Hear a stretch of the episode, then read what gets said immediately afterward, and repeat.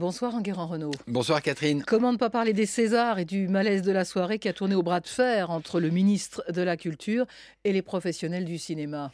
Vendredi soir, la soirée de gala a viré au cauchemar. Florence Foresti en a fait des tonnes pour purger les sujets qui fâchent, mais les dés étaient jetés, le scandale attendu s'est produit.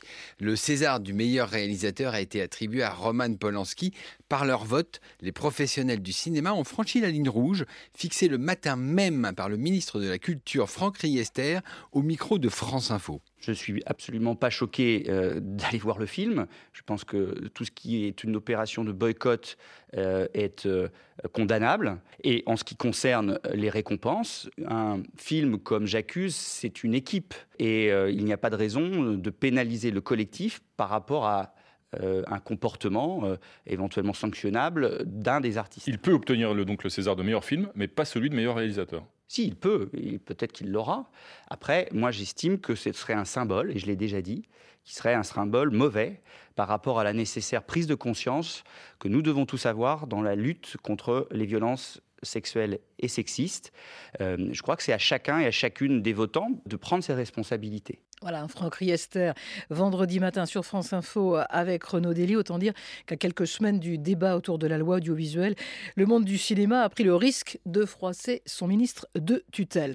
Enguerrand, on ne va pas échapper au coronavirus qui touche également les groupes de médias. Et plus précisément, le groupe Disney, après la fermeture des parcs à thème de Hong Kong, de Shanghai, eh bien, Disney a euh, annoncé la fermeture temporaire de celui de Tokyo. C'est pas anecdotique, cette activité de parc à thème et de produits dérivés est la plus grosse filiale de Disney avec 26 milliards de dollars de chiffre d'affaires c'est deux fois plus important que la production de films. Et c'est le moment choisi par Bob Iger pour passer la main à la tête du groupe. Oui, le charismatique patron de Disney laisse sa place à Bob Chapek, qui est précisément le patron de l'activité Parc en 15 ans. À la tête de Disney, eh bien Bob Iger a réussi à doubler la taille de son groupe. C'est lui qui a racheté Pixar, Marvel et Lucasfilm, et c'est lui qui a redonné ses lettres de noblesse au dessin animé de Disney.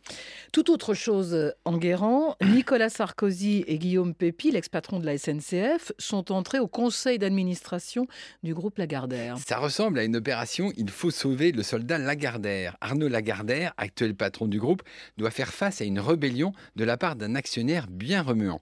Le fonds Amber Capital possède 10,5% du groupe et conteste sans relâche la gestion d'Arnaud Lagardère. Surtout, le fonds demande la fin de la commandite, une structure qui donne tous les pouvoirs à Arnaud Lagardère, même s'il ne détient que très Mais que vient faire Nicolas Sarkozy là-dedans? Eh bien, comme il l'a déclaré lui-même, l'ancien président considère Arnaud Lagardère comme son petit frère. Aujourd'hui, c'est devenu son protecteur. Pour Amber Capital, ça va devenir très compliqué d'attaquer un patron français qui est protégé par un ancien président de la République. Surtout, Nicolas Sarkozy entretient de bonnes relations avec le Qatar, qui est le premier actionnaire du groupe Lagardère. Il devrait donc s'assurer que le Qatar ne lâchera pas Arnaud Lagardère. Le CSA vient officiellement de lancer le processus de désignation du président de France Télévisions. On connaît désormais le calendrier et les modalités qui conduiront à la désignation du prochain PDG de France Télévisions. À partir du 4 mars et jusqu'au 2 avril, les candidats pourront postuler.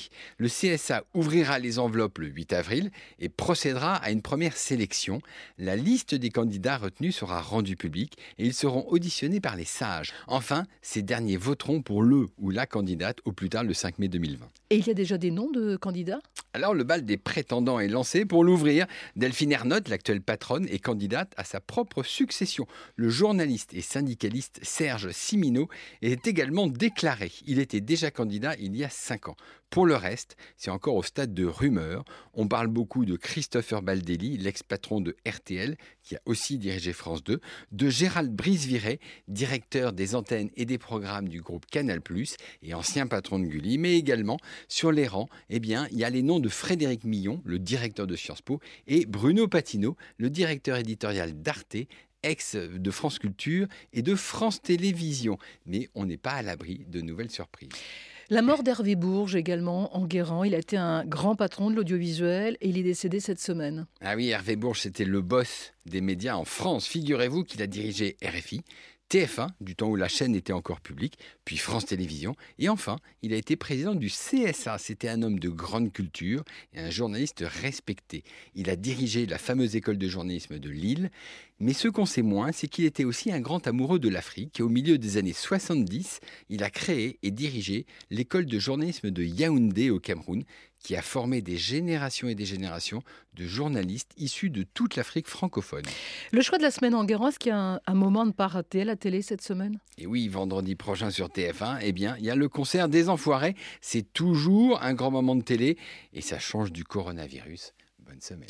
À dimanche, Sanguéran Renault, la semaine des médias. On vous retrouve demain matin dans les colonnes du Figaro. Merci.